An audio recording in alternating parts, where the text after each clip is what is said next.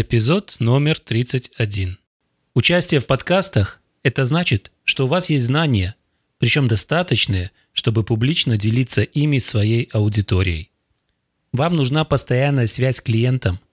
Вам важно устанавливать связь с потенциальными клиентами.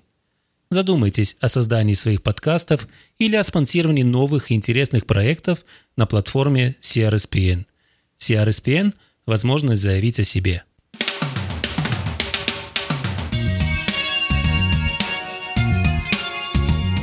Canadian Russian Speaking Production Network представляет The Ruven Свечин Show.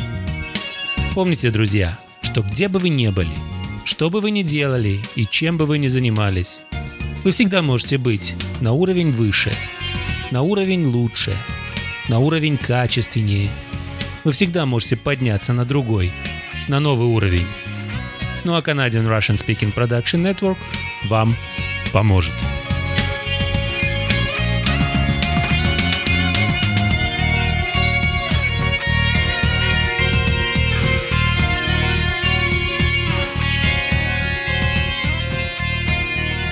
Здравствуйте, дорогие друзья! Сегодня мы выходим с необычным подкастом. Необычен он потому, что в нашей студии за одним столом встретились два специалиста. Канадский сертифицированный иммиграционный консультант, член коллегии иммиграционных консультантов Канады, а также израильский адвокат, член коллегии адвокатов Израиля Наталья Свечина и финансовый консультант, страховой и ипотечный брокер Виктор Шефер – Встретились для того, чтобы обсудить одну из тем, которая интересует многих людей, приехавших в Канаду. Мы неоднократно поднимали тему родителей в том или ином контексте, но сегодня разговор зайдет о супервизе. Итак, Наталья Свечина и Виктор Шефер. Слушаем. Добрый день, дорогие радиослушатели. Сегодня с вами в студии я, э, Наталья Свечина, иммиграционный консультант, и со мной вместе финансовый консультант, ипотечно-страховой брокер Виктор Шефер. Здравствуйте, Виктор. Здравствуйте, Наталья. Сегодня мы хотели бы затронуть очень важную тему для многих. Это тема супервизы. Да, и знаете, я с этим сталкиваюсь тоже каждый день, потому что мы же занимаемся страховками, и у клиентов очень много вопросов. И я бы хотел бы в сегодняшнем подкасте, э, или мы вместе сделать, сделать так, чтобы э, развеять некоторую информацию, которая, может быть, распространяется между нашими людьми, и она не, не совсем правильная. И вот э, я бы хотел бы вам задать пару вопросов, Наталья, Э, которые мне задают, но так как я страховой брокер, мне их тяжело отвечать, и я очень рад, что у меня сейчас такая возможность задать эти вопросы иммиграционному консультанту и получить не примерный вопрос или не то, что я думаю, а получить стопроцентно правильный э, правильные ответы. Ну вот мой первый вопрос, который мне также часто задают, это чем именно отличается супервиза Э, по отношению к нормальным страховкам, скажем, если человек просто хочет приехать в Канаду, побыть в Канаде. Ну, в общем, чем отличается суповиза страховка от туристической визы? Ну, во-первых, начнем с того, что супервиза – это еще одна возможность э, привести родителей в Канаду и находиться с ними достаточно продолжительный период времени. Супервиза не приравнивается к спонсорской программе. Она по своему описанию намного ближе э, к характеристикам турвизы, то есть и обычной туристической визы, но тем не менее есть громадная разница между ними. Значит, э, во-первых, супервиза – это временная виза, но в отличие от обычной турвизы, она выдается только тем, у кого э, только тем родителям, бабушкам и дедушкам, дети, внуки которых находятся в Канаде в статусе или они обладают статусом граждан Канады или обладают статусом permanent resident. А э... если, извиняюсь, что я вас перебиваю, а если у человека work permit, у него нет еще PR-статус, он находится на рабочей визе, имеет право он тоже это, этой программой использовать? Нет, однозначно первичное, самое основное требование к тем, кто хочет пригласить родителей, бабушек и дедушек по супервизе, что они должны быть или permanent resident, или канадские граждане. Они не могут обладать каким-то промежуточным статусом, кроме этих двух. Окей. Okay. Э, Еще одно значительное отличие э, супервизы от обычной – это то, что она выдается на сроком 10 лет и позволяет оставаться в Канаде безвыездно не, э, в сроком не более чем 2 года. То есть у офицера, иммиграционного офицера на границе есть стопроцентное право решить, какой период времени вы будете находиться в Канаде, но этот период времени не будет превышать двух лет. У вас есть всегда право вернуться после окончания этих, э, по истечению двух лет, вы должны покинуть Канаду, но у вас всегда есть право воспользоваться вашим правом ехать опять на срок до двух лет в период вашего 10, э, в период 10 лет, на тот срок, который у вас выдана эта виза. Окей, Наталья, тогда у меня еще пару вопросов, что касается именно этой темы. Э, мы знаем, что эм, иммиграционные э, сотрудники на границе, они имеют очень-очень большие полномочия, они могут делать, что хотят. Ну а что, если человек получил это разрешение, у него есть разрешение на супервизу, но по какой-то причине этому пограничнику этот человек не понравился? Есть шанс, что после, -то, после двух лет, если человек уехал из Канады для того, чтобы ее продлить на следующие два года, что этот сотрудник э, на границе, скажем, пограничник, не разрешит продлить на следующие два года? Ну, во-первых, давайте уточним по поводу продления. Вот этот вопрос тоже очень часто, я вижу, люди задают на форумах. Очень часто у людей складывается неверное впечатление, что по истечению двух лет они должны снова подавать на новую супервизу. Э, это неверно. Значит, так как я и сказала, супервиза выдается сроком до 10 лет. Она может выдана быть и на более короткий срок. Это очень часто зависит от э, сроков, указанных действительно, насколько действительно паспорт родителей – и вы можете находиться в стране до двух лет. Теперь к вашему вопросу, у офицера на границе действительно стопроцентные полномочия решать, вправе какой-либо человек ехать в страну или нет. То есть по истечению двух лет, когда вы покидаете страну и решаете вернуться еще раз, на границе ваша кандидатура рассматривается повторно заново. И иммиграционный офицер может как просто впустить без каких-либо вопросов, также может найти сотни причин, почему он решил, что вы не можете въехать или можете въехать на более короткий срок. И в этой ситуации, если, если он решит не пустить, человек остается на границе или что с ним происходит? Ну, во-первых, всегда можно обратиться к иммиграционным властям с помощью адвокатов, иммиграционных консультантов, вы, попытаться выяснить причины – по которым это произошло. Мой офис также предоставляет такого рода услуги, но он не может остаться на, на границе, то есть он должен быть, в случае, если ему откажут въехать, он должен будет покинуть страну на тех условиях, на которых ему будет приказано иммиграционным офицером, потому что любое неповиновение может привести к очень плачевным последствиям, вплоть до депортации, угу. что, соответственно, человек потеряет право вообще при каких-либо обстоятельствах въезжать в Канаду. Есть, конечно, исключения, но Сейчас мы говорим не о них. Да. Ну, вот, знаете, у меня очень много вопросов именно на эту тему. А что будет, если э, человек по какой-то причине прошло два года, и он не выехал из страны? Что произойдет? Во-первых, всегда существует право э, подать просьбу на продление нахождения вашей страны, но надо учесть, что общепринятый срок и указанный срок во всех законах и operation и manuals, что вы должны находиться в стране не больше двух лет – Значит, у вас всегда остается право подать просьбу на продление, но это не значит, что вам ее разрешат. И как только вам приходит ответ, вы должны действовать в соответствии с тем решением, которое было принято по вашей просьбе. Угу. Окей, хорошо. Тогда следующий вопрос, что касается супервизы. А кого я могу пригласить по этой программе? Могу я пригласить своего брата, сестру, соседа или родственника? Или это есть, это должны быть какие-то определенные люди, какая-то прямая родственная связь?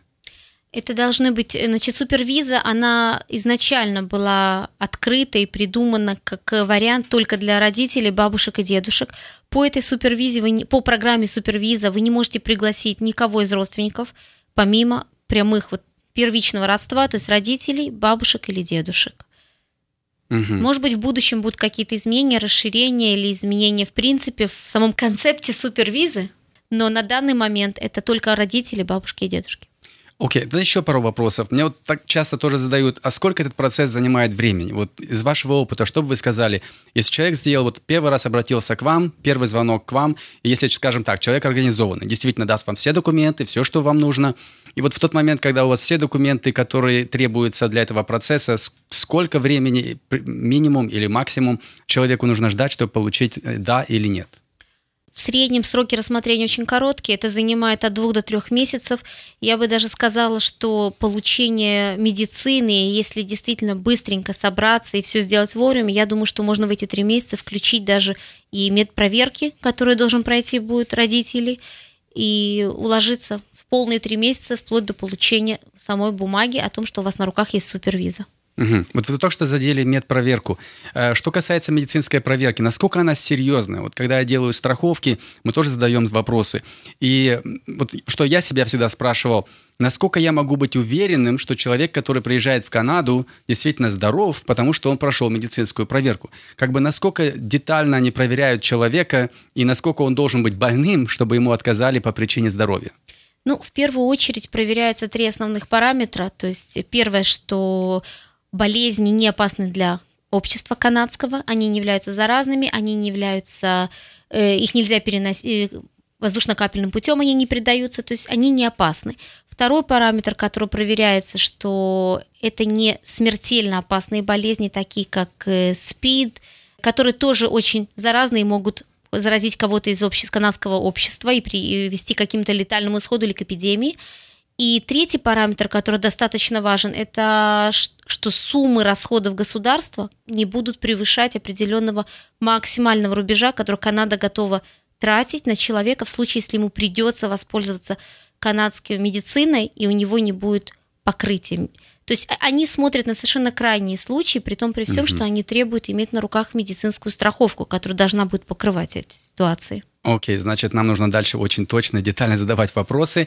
Нельзя надеяться на то, что медицинскую проверку, которую они сделали, э, нас освобождает от каких-то обязанностей. Хорошо. Они еще проверяют, я вас перебью, они еще также проверяют минимальные э, возможности родителей, бабушек и дедушек, насколько люди могут сами себя обслужить, насколько они могут двигаться.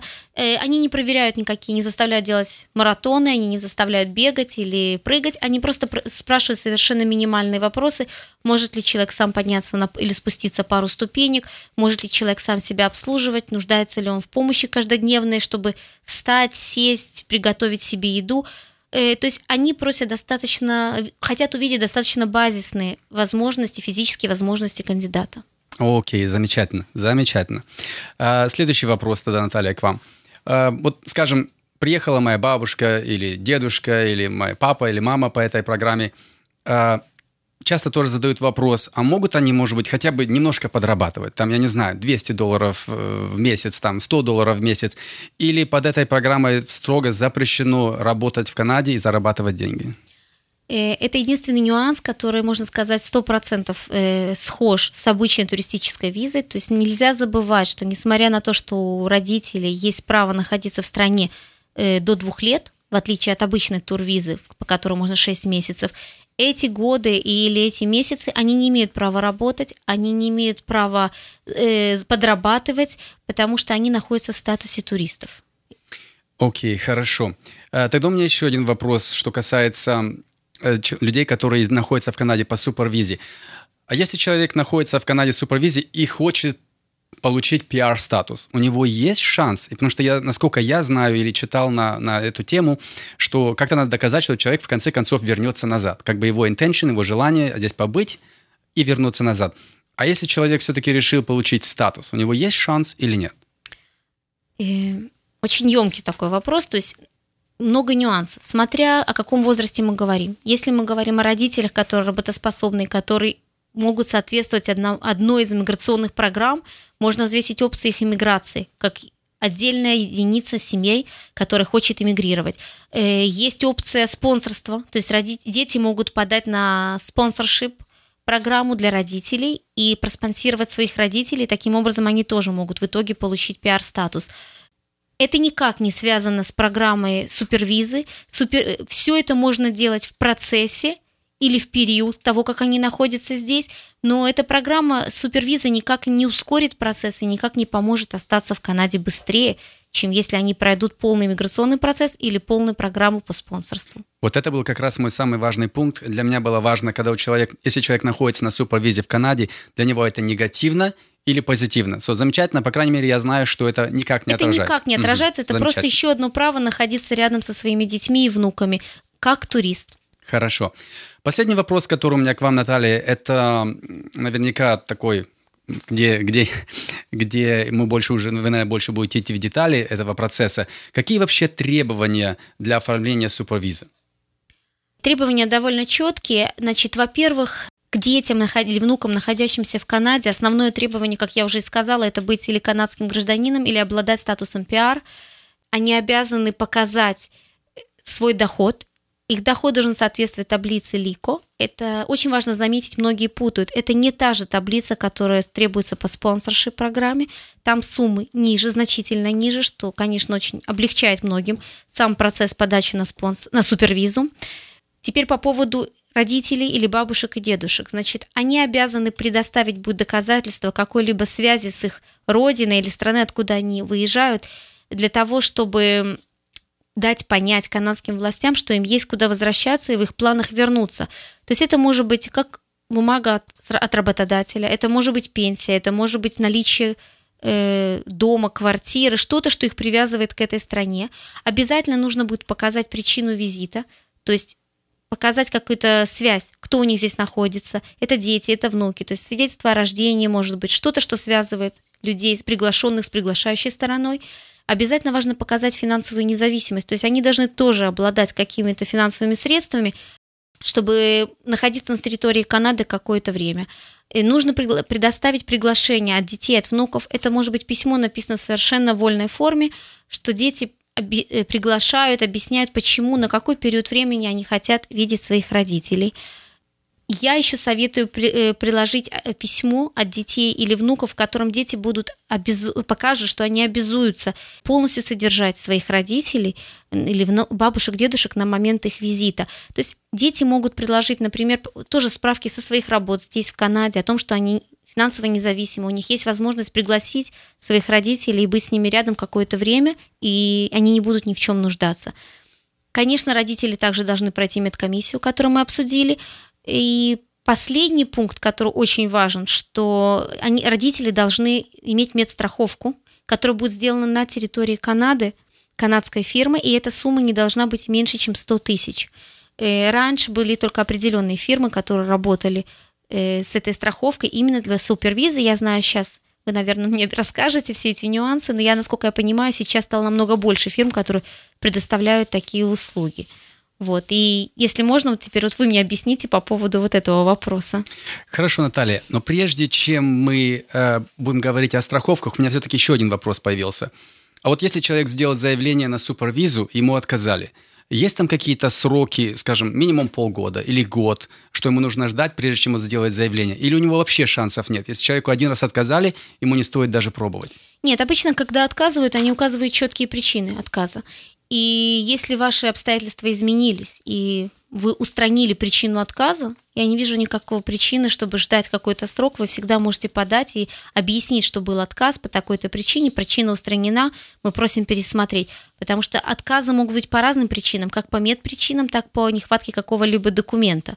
Поэтому если медицинские показатели изменились, всегда можно попросить переделать медицинские проверки и подать заново. Окей, окей.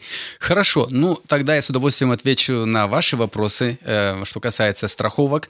Э, как вы сами сказали, что э, раньше их было не так уж много на рынке, сейчас их намного больше появилось. Э, мы в нашей компании э, предлагаем, конечно, много опций. Почему? Потому что ну, знаете, у каждого клиента другая ситуация. У одного клиента э, все хорошо со здоровьем, у другого есть какие-то проблемы. И есть страховые компании, которые дают идеальные цены, но они очень сильно обращают внимание на здоровье человека. Поэтому мы, мы выбираем в первую очередь, конечно же, по цене, потому что разница между страховыми компаниями просто огромная. Она не чуть-чуть, маленькая какая-то, она серьезная разница. И мы в этой сфере работаем сейчас очень-очень активно. В моей компании работают три лицензированных страховых агента, которые занимаются активно это, этим продуктом. И поэтому, если у клиентов есть вопросы, они нам звонят, и мы с удовольствием помогаем. Скажите, значит, на сегодняшний день есть не одна компания, по которой мы можем получить страховку для получения для оформления супервизы. Их много. Да, э, их ну, я не могу сказать прям со, точно сколько, но мы, мы в данный момент работаем с минимум 4, 4 компании, и мы их выбираем, опять же, в зависимости по цене, в первую очередь по цене. Эм, потому что покрывают они почти все одно и то же, но все-таки между ними есть разница. Особенно в ситуации, если человек по какой-то причине хочет э, получить деньги назад. Вот тут есть разница, о которой мы можем потом попозже поговорить. Давайте немножко остановимся на том, что вы сказали в начале. А что именно они покрывают в случае какого-то вот э, случая, если человеку нужно обратиться в, за медицинской помощью? Да, вот тут, я думаю, очень много есть информации, эм, на рынке, которая распространяется неправильной. Почему? Потому что многие думают, что супервиза, страховка покрывает все, э, все проблемы. Например, я знаю, что люди с Израиля, например, люди любят ходить по врачам, потому что у вас это нормальное явление было раз в году или раз в полгода сдавать кровь и, и так далее. Э, да, это, конечно, оплачиваться не будет. Оплачиваются только Э, так называемые emergency э, issues, что-то что такое, что произошло извне, и его не ожидали. Если, например, человек приехал в Канаду, у него есть какие-то проблемы, он покупает медикаменты, он не сможет под этой страховкой эти медикаменты здесь покупать. Почему? Потому что э, это произошло не здесь, не в Канаде, а где-то. Э, также, если он хочет сделать пломбу или купить э, очки или проверить глаза, это не оплачивается этой страховкой, оплачиваются только... Э, как я и сказал, какие-нибудь проблемы. Человек заболел, ему срочно надо к врачу. Произошла авария, его увезли в больницу. Вот только такие э, медицинские э, ситуации оплачиваются, но не, не какой-нибудь там чекап. Ясно. А какие суммы покрытия есть вот на эти emergency случаи? Ну, как вы и знаете сами, что 100 тысяч – это минимальная сумма, да, это мы знаем. Угу, которая требует э, супервиза, или это программа под супервизой. Э, я из моего опыта могу сказать, что я считаю, что это, это недостаточно. Только потому, что государство довольно, что человек застрахуется на 100 тысяч, это не значит, что этого достаточно. Э, мы знаем, что цены в больницах очень высокие. Просто побыть один день в больнице без, без того, что тебя даже там э, обслуживают или что-то делают, какие-то медицинские проверки или еще что-нибудь, может обойтись 5 тысяч долларов. Если мы говорим в нас в Виннипеке, Health Science Center, там обходится 8 до 10 тысяч долларов в день. И так, если подумать, 100 тысяч долларов... Без каких-либо проверок? Нет, в Health Science там наверняка какие-то проверки угу. будут, э, потому что ну, это как бы такое заведение, где и действительно проверяют. Не только ты там лежишь, но там очень дорого лежать. И так, если подумать, 100 тысяч долларов, ну, хватит на 10 дней, 12 дней, 15 дней, и на этом это все закончится. Поэтому я считаю, 100 тысяч это как бы вы обязаны иметь, но у нас есть и 100, и 150, и 200, и 300 тысяч. И э, особенно если, скажем, родители помоложе, там цена еще более-менее нормальная, я думаю, что на этом экономить нельзя.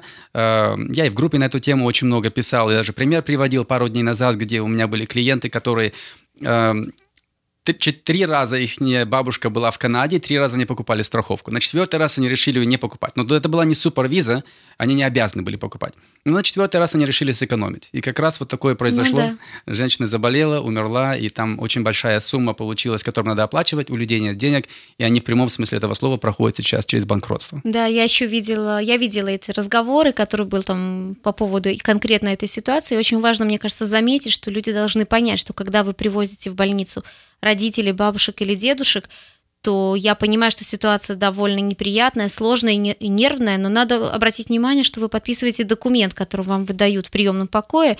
Притом этот документ подписывают не только ваши их пациенты будущие, а также и дети, которых привезли, и это обязательство оплатить все счета. Поэтому по окончанию визита обычно претензии к оплате приходят не бабушкам, дедушкам, а детям, потому что они прекрасно понимают, что бабушки и дедушки это визитеры, единственная сторона, к которой можно потом прийти с претензиями, это те, кто здесь живут. Поэтому дети и внуки несут полную ответственность за все эти долги, подписав эти обязательства. So, Наталья, я знаю, что вы мне задаете вопросы, но теперь у меня вопрос к вам. So, в ситуации такой, где человек пошел к врачу и скажем, своей бабушке, и у, у нее нет страховок, или даже есть страховка, он подписывает документ, что он отвечает за это. Это говорит о том, что у него нет никаких шансов от этого освободиться, правильно?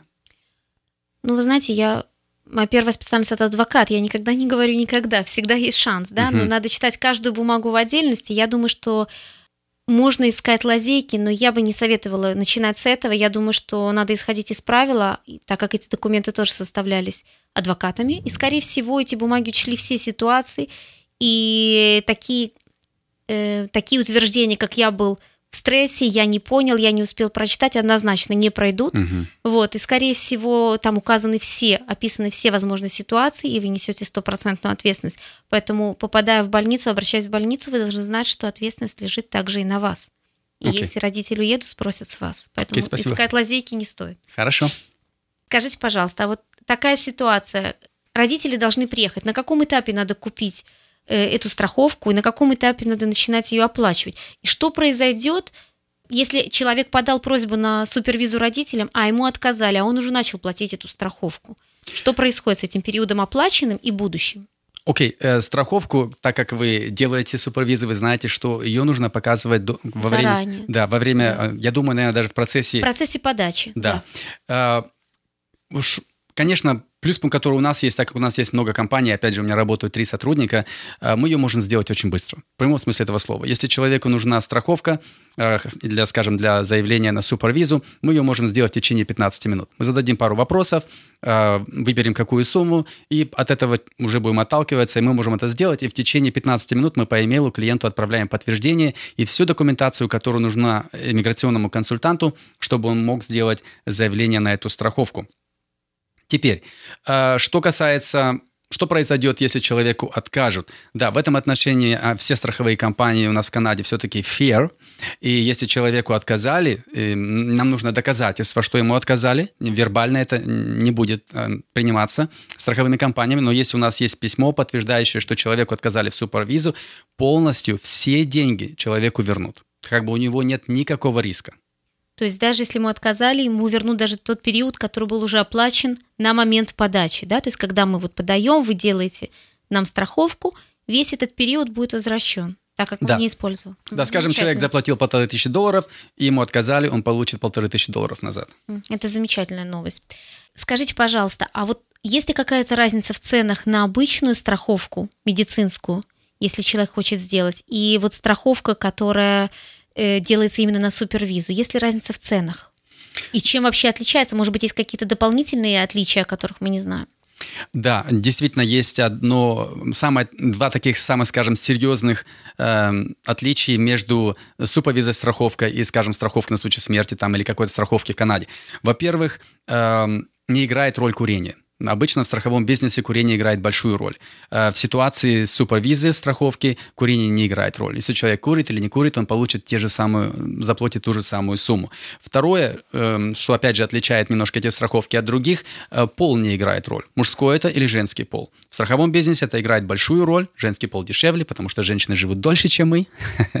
Это по статистике доказано. Поэтому женский тариф всегда дешевле, чем мужской. Но что касается супервизы, нет никакой разницы.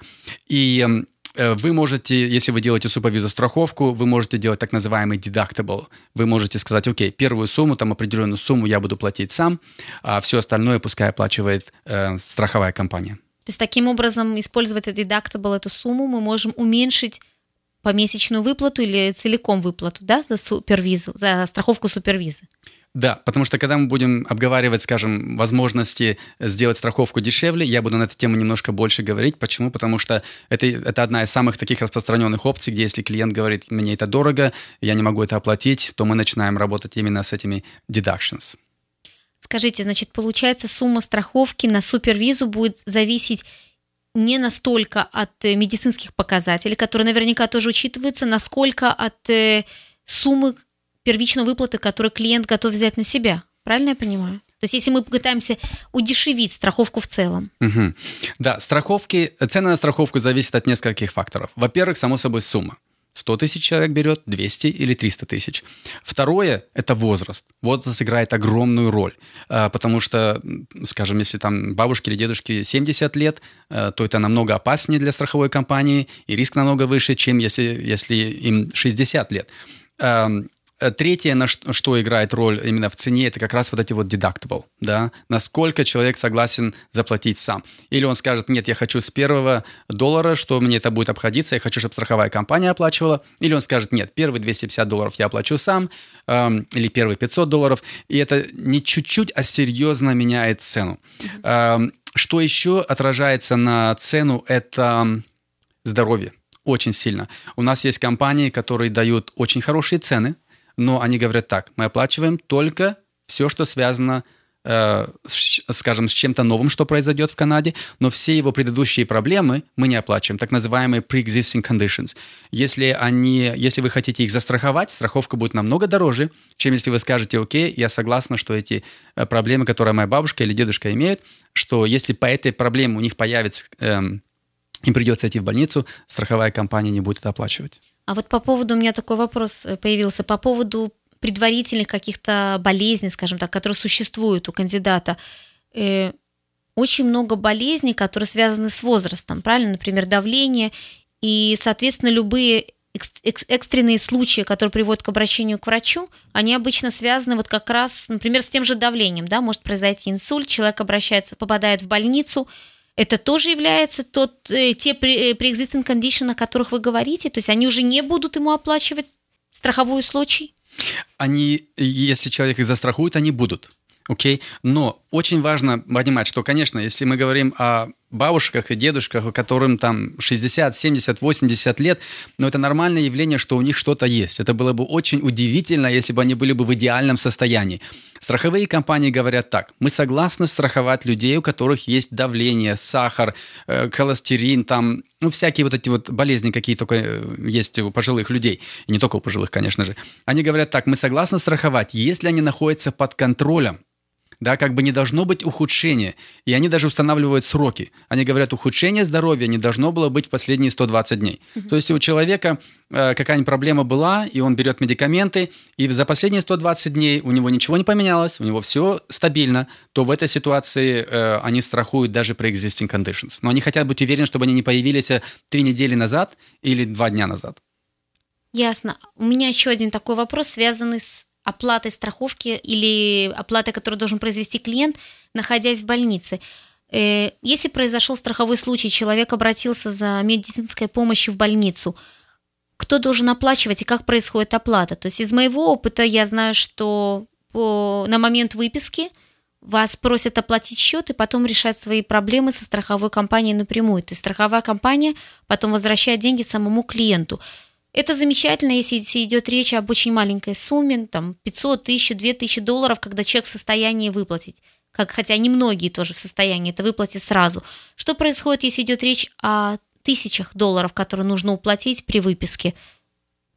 Окей, очень-очень важный пункт. Если человеку пришлось идти в больницу, я еще раз говорю, не пожелал пойти в больницу, а пришлось. Да, пришлось. Да? Экстренный случай. Да, экстренный случай, что-то случилось, у него проблема, он пошел в больницу. А, страховые компании требуют, чтобы клиент сообщил в течение 24 часов. И это не не знаете, может, я сообщу, может быть, нет. Они даже наказывают. Если человек не сообщит в течение 24 часов, они 20% меньше оплатят то, что положено платить. Поэтому и в этот момент, когда человек будет звонить в страховую компанию, они ему точную дадут инструкцию. У каждой страховой компании есть свои инструкции. А, страховая компания, может быть, даже будет напрямую разговаривать с больницей, и, будет, и они будут напрямую с ними рассчитываться. Клиент даже не будет участвовать в этом процессе. Поэтому прямого ответа нет, это зависит от страховой компании, зависит от того, насколько это серьезно. И может быть даже так получится, что страховая компания будет диктовать немножко условия этому госпиталю, что они разрешат и что они не разрешат. Угу. Ясно. Есть какие-то нюансы, которые должен, о которых должен помнить э, кто-то из родителей, бабушек и дедушек, кто застрахован на момент подачи, открытия э, иска в страховую компанию для того, чтобы получить возврат? Окей. Okay. Um... Эм, знаете, я, наверное, несколько пунктов обговорю, потому что я думаю, что эти пункты очень важны, и я, наверное, просто пройдусь по ним, потому что я считаю, что каждый слушатель, который слушает сейчас нас, э, должен об этом знать. Во-первых, очень важно сделать заявление на страховку до того, как он приедет, скажем, в Канаду. Да? Многие клиенты покупают страховки, находясь в Канаде. Там есть ограничения. Но я советую, до того, как человек сел в самолет, нам позвонить. Ну, это действительно 15 минут у него есть страховка.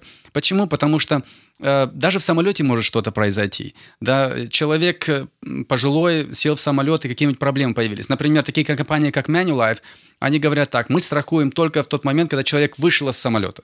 А есть компании, которые говорят, мы согласны страховать, когда он только сел на самолет. А, я считаю, что это очень важный пункт. Поэтому мой совет делать страховки, даже если мы не говорим о суповиза страховке, делать ее, а, ну что суповиза она обязательно, ее надо делать заранее, а, делать все-таки до того, как человек прилетит в Канаду. Если он это сделает в Канаде, ему надо 48 часов ждать, прежде чем он имеет право пользоваться этой страховкой, если что-то случится. Можно я вас перебью да, пожалуйста. по поводу 48 часов? То есть, если я правильно понимаю, человек, который приехал в Канаду, и с ним что-то произошло прямо в аэропорту, он не может обратиться за экстренной, я говорю именно экстренный случай, за экстренной медицинской помощью, так как он должен прождать 48 часов до того, как страховка начнет действовать? Видите, вот тут я должен быть немножко эм, осторожен, потому что я, мне кажется, я, я боюсь запутать наших э, слушателей. Я сейчас говорю про travel insurance, потому что супервиза, она же она обязательная, мы заранее ее делаем, да. мы говорим, когда человек приезжает в Канаду, с этого момента она вступает в силу. Да. да, хотя он ее оплатил заранее. Но она вступает в силу в тот день, как, как вот человек мне написал, что он, у него билет, и он прилетит в Канаду. Но когда мы говорим про travel insurance, он же не обязан ее покупать заранее. Он может ее купить, когда хочет. Угу. И вот тут очень важно, чтобы он ее купил до того, как он прилетел в Канаду. Потому что если он прилетел в Канаду и здесь ее купил, страховые компании немножко осторожно, они думают, да, интересно, почему он не купил ее заранее? У него, может, какие-нибудь проблемы. Поэтому они устанавливают 48 часов и говорят, если в течение 48 часов, как ты сделал с нами заявление, с тобой что-то произойдет, мы это не оплачиваем. Окей, okay, все ясно. Окей, okay. э, еще пару пунктов, которые я считаю важны и я бы хотел бы обговорить, это если человек решит, скажем, прервать страховку раньше времени, да? Мне такие вопросы задают. Я вот нахожусь по суповизе в Канаде, я сейчас полечу в Израиль, я там буду три недели. Можно эти деньги за три недели получить назад? Нет. Это, во-первых, человек не застрахован в этот момент, когда он находится в своей стране. Страховка супервизы действует во всем мире – если человек прилетел в Канаду и поехал в Америку, и там что-то случится. В общем, она в силе везде, но она теряет свою силу в стране, в которой человек, с которой человек прилетел. Ну, это очень важно знать. Да, и поэтому и многие клиенты говорят, окей, потому что мы же объясняем это, они говорят, а если я тогда вернусь в свою страну, там по какой-то причине 3-4 недели буду находиться, могу я получить деньги назад? Нет. А, также, если человек решит э, расторгнуть страховку по своей по, по своему желанию. Он не хочет уезжать назад, но он решил ее здесь прервать. То же самое. В этой ситуации есть страховки, которые вообще не возвращают деньги, а есть, которые возвращают частично. А, мой совет, прежде чем такие, эм, такие решения делать, обязательно связаться с нами и поговорить, потому что тогда мы объясним, что, ну, на что надо обращать внимание, чтобы не появились никакие проблемы. Виктор, а у меня еще раз вот хотелось бы вернуться к вопросу оплаты самой страховки, потому что я думаю, что как минимум до, до того, как произошел экстренный случай, нужно обратиться к врачу. Все-таки наших слушателей, наверное, больше всего волнуют цены на эти страховки. Может быть, мы можем затронуть какие-то вот таких вот два э, примера возрастных, которые нам явно дадут почувствовать, о каких суммах идет речь. То есть, например, вот возьмем там, родители, которым 55 лет, и родители, которым 70 лет. Есть ли разница в цене? В чем, она, в чем отличие стоимости? И можно и какие варианты есть, чтобы сделать эту страховку дешевле? Окей, okay, эм, вот вы сказали 55 лет. Во-первых, как я уже до этого говорил, нету разницы мужской или женский пол. Нету разницы, человек курит или не курит. Окей, okay? поэтому я могу говорить хоть мужской пол, хоть женский, хоть отец, хоть мать, хоть бабушка или дедушка. Одни и те же цены будут. Э, в этом отношении уже нам немножко легче. Эм, вот вы сказали 55 лет. Приведем пример такой. Человеку 55, 50, 55 лет, и у него, скажем, есть какие-то проблемы, да, но они под контролем. Я сказал, pre-existing conditions, но они 120 дней, последние 120 дней, и у человека ситуация не ухудшилась. Она остаться должна быть такой, она может, конечно, улучшиться, но она не может ухудшиться. Если у человека 120 дней э, его состояние здоровья не поменялось, то это мы считаем, это есть pre-existing conditions, но они stable. Стабильный. Стабильный, да. да. В этой ситуации человек должен заплатить 1670 долларов, 79 долларов. Я сейчас беру одну из моих компаний. Я просто То пример... есть это средняя цена? Это, это средняя цена. Угу. А, теперь, если мы возьмем человека, который здоров, у него никаких проблем, у него нет uh, pre-existing conditions, здоровый человек, этот же самый человек в этом же возрасте будет платить за эту страховку 1259 долларов. Угу. А если мы повысим возрастные рамки и скажем, что речь идет о родителях, которым 70 и больше. Но вот тут вы уже почувствуете серьезную разницу, потому что цена, конечно же, напрямую э, связана с возрастом. 70-летний человек, э, у которого, опять же, есть проблемы, но они под контролем за последние 120 дней, она будет ему стоить 3467 долларов. Если он здоровый, у него нет никаких проблем, потому что в 70-летнем возрасте тоже есть достаточно много людей, которые в хорошей э, физической, физической форме, да. форме, да, то эта страховка будет стоить 2602 доллара. Теперь вы меня спросили, э, что можно сделать, чтобы ее сделать немножко дешевле. Как я до этого говорил, единственная опция – это deductible. И, опять же, если для того, чтобы слушатели понимали, насколько они могут снизить цену, если они будут какую-то определенную сумму платить да. сами, да, я просто приведу пару примеров. Э, например, 250 долларов сократит цену на 10%. 500 долларов, если первые 500 долларов будет клиент сам оплачивать, все остальное страховая компания, это на 15% дешевле. Если человек согласен 1000 долларов первые оплачивать сам, они согласны сократить цену на 20%. Почему? Потому что страховые компании не заинтересованы из-за каких-то мелочей проходить через весь бюрократический процесс. Угу. Поэтому не согласны давать цены и хорошие дискаунты, если человек скажет, знаешь что, там какая-то маленькая проблемка, 350 долларов, я их оплачу сам. Вот это единственная возможность, которая, по которой можно э, снизить цену э, если возраст не поменяешь, Скажите, там другое. а вот это вот личное участие, оно распространяется на каждый случай, который произойдет в течение страхового года? Да, это распространяется на любой случай. Если человек пошел к врачу и через полгода опять пошел к врачу, он будет эти же самые деньги платить. Один пункт, я считаю, очень важно. Цены, которые я вам сейчас дал, Наталья, это на 100 тысяч долларов. Если угу. человек захочет 200 или 300, конечно же, это пропорционально будет дороже. Скажите, а что произойдет с человеком, который будет старше 80 лет? Вот тут, конечно, начинаются проблемы. Страховые компании понимают, что это кандидат вообще-то на проблемы. Поэтому они не очень сильно заинтересованы. Есть компании, которые вообще не страхуют клиентов, которым 80 лет, а есть компании, которые говорят, да, мы согласны, конечно, цена будет не маленькая, но только для, для, по причине Э, которая не связана с предыдущими проблемами. В общем, клиент, у которого есть pre-existing conditions, даже если они стабильные, он не получит страховку. Они застрахуют только на случай проблем, авария, что-то случилось, они согласны страховать, но все pre-existing conditions, они отпадают.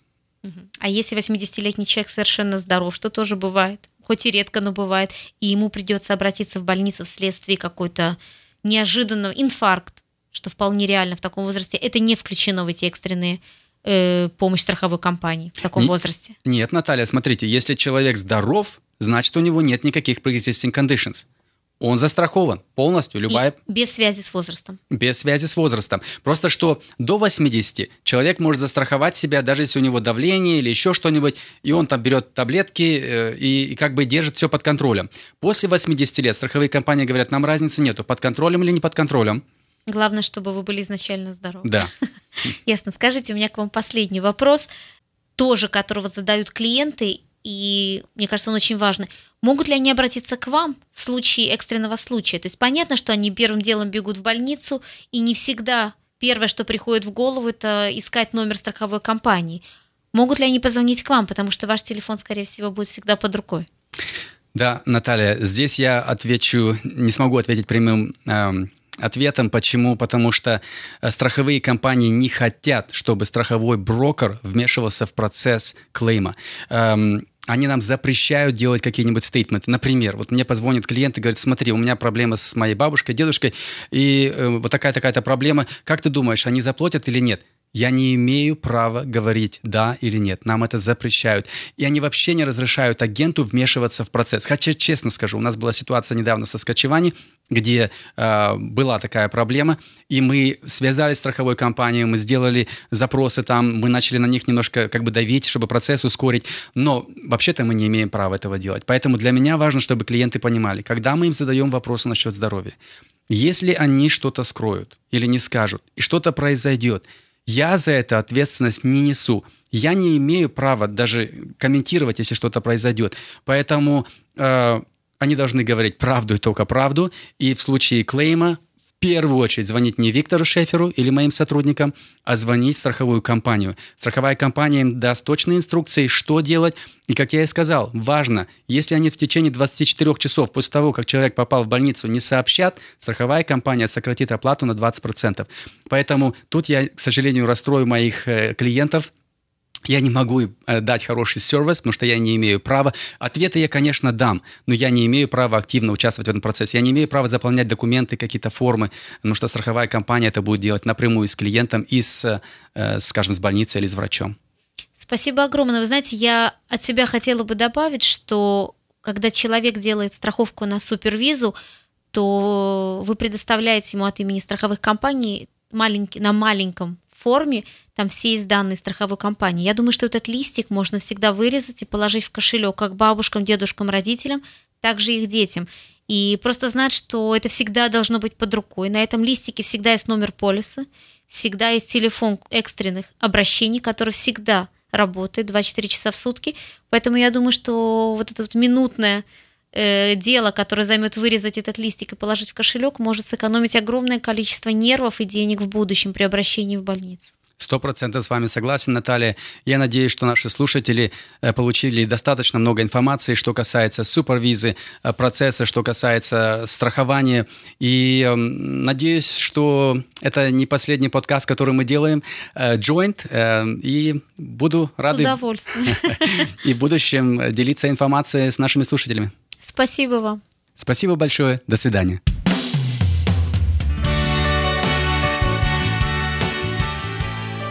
Ну а мы прощаемся с вами. В студии были финансовый консультант, страховой и ипотечный брокер Виктор Шефер и иммиграционный консультант, член коллегии иммиграционных консультантов Канады, а также израильский адвокат, член коллегии адвокатов Израиля Наталья Свечина. Хочется напомнить, что на наши каналы можно подписаться при помощи подкаст-аппликаций для мобильных телефонов. Подробно на crspn.com slash how to subscribe crspn.com how to subscribe Вам важна постоянная связь с клиентом. Вам важно устанавливать связь с потенциальными клиентами.